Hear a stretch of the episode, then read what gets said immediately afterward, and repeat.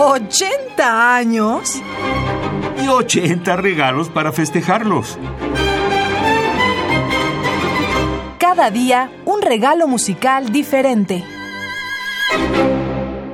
A partir de 1956, Carlos Jiménez Mabarak realizó estudios de teoría dodecafónica en París y durante los 12 años siguientes la mayoría de sus obras siguen las técnicas seriales y concretas.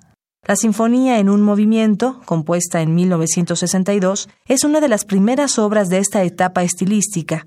Fue estrenada durante el segundo Festival de Música Mexicana en el Palacio de Bellas Artes de la Ciudad de México.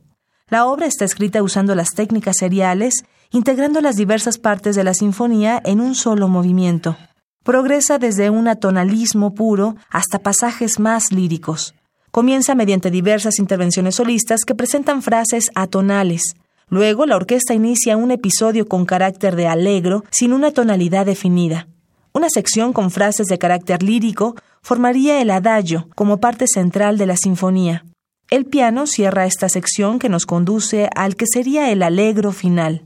Notas sostenidas hacen disminuir la tensión, terminando con breves intervenciones solistas a modo de cantos de aves que nos conducen a la coda mediante una frase que recupera la tonalidad. Vamos a escuchar a continuación del compositor mexicano Carlos Jiménez Mabarak, quien nació en 1916 y falleció en 1994, su Sinfonía en un Movimiento, obra de 1962. Interpreta la Orquesta Sinfónica Carlos Chávez bajo la batuta de Fernando Lozano.